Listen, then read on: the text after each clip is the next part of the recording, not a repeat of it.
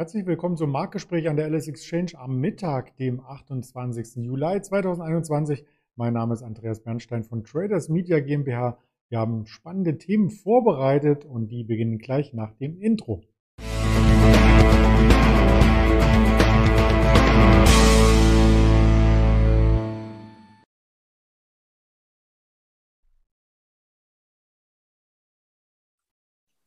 Das Ganze möchte ich natürlich nicht allein besprechen, sondern wie immer mittags in einem Interview-Style. Und äh, dazu habe ich äh, bereits hier jemanden eingeladen, und zwar den lieben Georg, den ich jetzt hier begrüße in Düsseldorf. Hallo Georg. Hallo Andreas, grüß dich. Wir wollen erst einmal über den DAX sprechen. Zwei Verlusttage, davor gab es vier Gewinntage, heute so eine kleine Gegenreaktion wieder auf der Oberseite. Das ist am Ende aber nur ein Tropfen auf dem heißen Stein und äh, bewegt den Markt nicht wirklich in den größeren Zeitebenen, oder? Ja, im Moment äh, hat der DAX sich auf so einer Range eingependelt. Man könnte ja sagen, er ähm, zeigt sich stark, weil jeder Abverkauf auch erstmal wieder äh, als Einstiegschance genutzt worden ist. Ähm, wir sind jetzt nicht ganz am Hoch, aber wir sind jetzt auch wiederum vom, von unserem Vortagesverlust bei 15.555 äh, Punkten angelangt und das ist doch ein relativ ordentliches Level.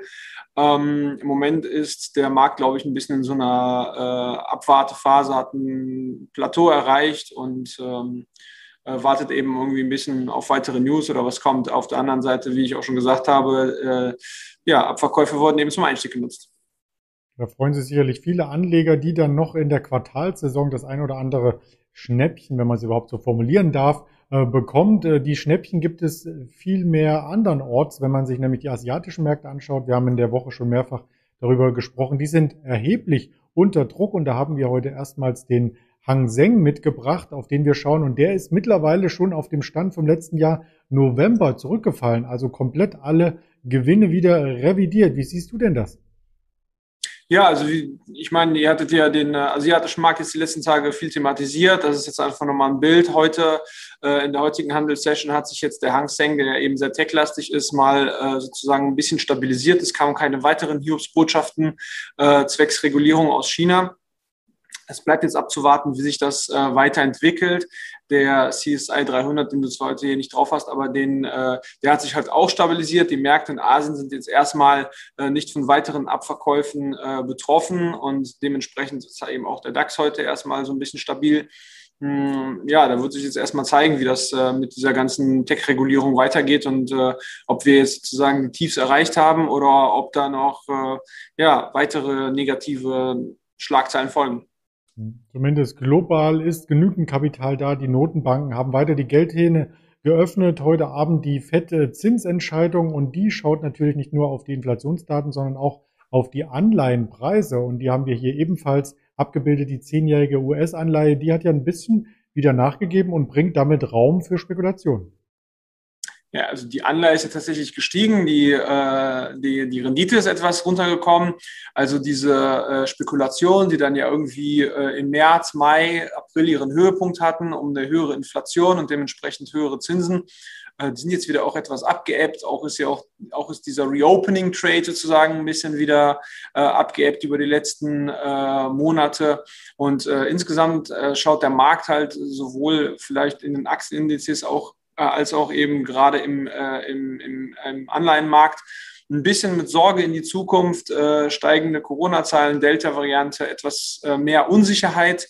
Ähm, und wir steuern ja, wie gesagt, jetzt irgendwie mit ja, Ende Juli eher schon wieder auf den äh, Herbst zu. Und äh, letztes Jahr gab es dann halt eben ab Herbst wieder einen Lockdown. Und dementsprechend ähm, ja, sind eben jetzt erstmal äh, die Weichen auf äh, die Fettsitzung gestellt, äh, wie das jetzt kommuniziert wird, ähm, weiter Geldschwämme oder ähm, ja, Inflation im Blick. Genau, aber sage ich mal, dieses erste, diese erste Veränderung, die im März den Anschein hatte, dass es jetzt höhere Zinsen gibt, die ist jetzt erstmal wieder ein bisschen abgeflacht. Da hat die FED ja auch einen Korridor über die nächsten Jahre hinweg ausgegeben. Also da muss dieses Jahr noch gar nichts passieren. Nur der Markt sollte mal so ein bisschen darauf vorbereitet sein. Lass uns direkt noch einmal zu Einzelunternehmen kommen. Heute Morgen sprachen wir schon über die starken Zahlen, ähm, die wir aus den USA nachbörslich gesehen hatten bei Apple, bei Microsoft und auch bei Alphabet. Also gern das Video hier im YouTube-Channel nochmal aufrufen, wer das genau sehen möchte. Wir schauen auf zwei deutsche Werte, die wir auch immer mal wieder mit porträtiert hatten. Und der erste Wert ist Metro. Ja, genau. Die Metro hat heute Morgen äh, die Prognose angehoben. Da muss man eben äh, ein bisschen im äh, Auge behalten, also fürs laufende Geschäftsjahr. Das Geschäftsjahr endet bei denen aber auch am 30. September. Das heißt, äh, da ist jetzt noch ein Quartal über. Die haben tatsächlich jetzt von, ähm, von, von, von der Öffnung der Wirtschaft wieder sehr profitiert. Der Juni war ein besonders starker Monat, das hat sozusagen rausgerissen. Und äh, die haben halt ihre Spanne äh, von äh, einem ja, negativen, äh, von einer negativen Marge drei bis von minus drei bis fünf Prozent äh, oder nicht negative Marge, sondern negativen Umsatzwachstum von minus drei bis äh, sechs Prozent angehoben auf, äh, einen, äh, auf ein negatives Wachstum von äh, einem halben bis äh, dreieinhalb Prozent. Ähm, naja, die Spannbreite sozusagen signalisiert natürlich, dass die eben nicht wissen, was jetzt noch im September kommt oder im letzten Quartal, ob da irgendwelche Lockdowns wieder kommen oder Beschränkungen. Aber das zeigt eben auch auf der anderen Seite, dass wenn eben so ein Unternehmen wie die Metro, die eben sehr vom Hotel- und Gastronomiegewerbe abhängig ist, dass da, sobald die Wirtschaft öffnet, sobald die Leute wieder was machen dürfen, dann kommt eben auch äh, eine starke Erholung rein. Und diese eine Monat hat es eben irgendwie äh, rausgerissen, der dann eben komplett offen war. Wir hatten ja, glaube ich, erst ab Mai dann wieder zaghafte Öffnungen, erstmal mit Tests und so weiter und so fort. Und ab Juni war dann ja richtig offen. Und ähm, ja, davon hat die Metro jetzt äh, profitiert. Und äh, das könnte eben in der, äh, ja, in der Spannbreite im Positiven auch dann eben zu einem positiven EBITDA äh, führen am Ende des Jahres Jahres von plus 50 Millionen und im schlimmsten Fall erwarten sie jetzt äh, minus 75 Millionen und vorher war eben die Spannbreite von minus 50 Millionen auf äh, minus 175 Millionen. Also das ist auf jeden Fall äh, ja, deutlich äh, interessant und lohnt sich mal im Blick zu behalten. Die Aktie war eben daraufhin heute erstmal bis zu 5 Prozent fester, hat jetzt am Nachmittag dann ihre, äh, ja, äh, das Plus sozusagen wieder teilweise abgegeben oder zum größten Teil wieder abgegeben. Äh, nichtsdestotrotz, ähm, ja, gerade interessant für ein Unternehmen, was eben von der Krise und dem Lockdown äh, arg gebeutelt war. Das stimmt, da bleibt es nur dem Unternehmen zu wünschen, dass sie in die Gewinnzone zurückkommen. Das haben wir vor einem Jahr auch der Deutschen Bank übrigens gewünscht und es hat funktioniert. Also das ist schon das vierte Quartal jetzt im Gewinn und man fragt sich natürlich als Anleger, wie funktioniert das im Niedrigzinsumfeld, dass die Banken hier richtig gut Geld verdienen? Ja, die Deutsche Bank hat heute tatsächlich gute Zahlen veröffentlicht fürs zweite Quartal.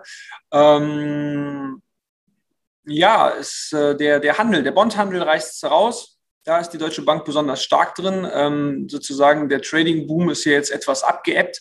Ähm, die großen amerikanischen Banken, die jetzt auch ihre Zahlen schon gebracht haben, äh, haben im Schnitt äh, mit einem Einbruch von äh, 43 Prozent äh, im Umsatz äh, vom, vom Bondhandel zu kämpfen gehabt von den Hochs natürlich sozusagen, von den Boomhochs. Und äh, da hält sich die, äh, die, äh, die Deutsche Bank ganz gut. Die sind nämlich eben nur mit 11, minus 11 Prozent äh, betroffen und haben jetzt eben über die letzten Quartale da sozusagen aufgetrumpft und ihre äh, alte Stellung im, im, im Bondhandel eben weiter ausgebaut. Die hatten mal eine Schwächephase da drin, waren aber vor Jahren mal äh, der, der, ja, der Top-Performer in dem Bereich.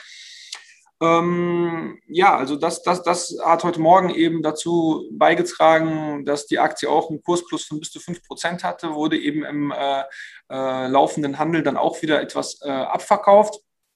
Man muss natürlich im Blick halten, dass äh, vor einem Quartal eben auch mit der Thematik, die wir gerade besprochen hatten, den höheren Zinsen, da eben gerade im Kreditgeschäft dann eben dort die Hoffnung aufgebaut worden ist, dass da mehr kommt. Und das ebbt natürlich wieder ab. Also das heißt, dementsprechend sind die Zahlen da ein bisschen äh, durchwachsen. Auch kommt die Deutsche Bank mit äh, einigen Kostenzielen äh, nicht äh, voran, so wie gewollt. Die haben ein Kosteneinsparziel eben gekippt.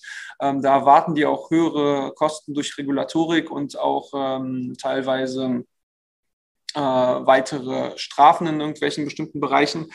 Ähm, aber nichtsdestotrotz insgesamt äh, relativ gesehen eben durch das Fixed Income Trading zu den anderen Banken äh, gute Zahlen, starke Zahlen und das wurde eben heute mit, äh, mit einem Kursplus belohnt. Die Deutsche Bank hat sich jetzt auch, wenn man am Langfristchart äh, sieht, eben äh, deutlich erholt und äh, zumindest sieht das irgendwie alles ein bisschen nach so einem Turnaround aus, der allmählich irgendwie Früchte trägt. Die, die Aktie ist ja seit Jahren arg gebeutelt und hat sich jetzt dann eben doch auf über 10 Euro mal stabilisiert.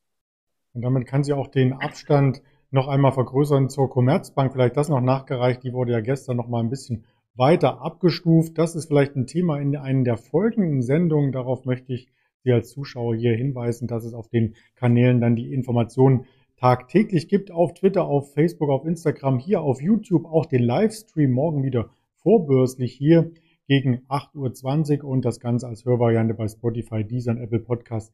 Ebenfalls ganz lieben Dank an dich, Georg, und dann wünsche ich einen schönen Wochenausklang. Dir ebenso, vielen Dank auch dir und ja, schönen Nachmittag noch.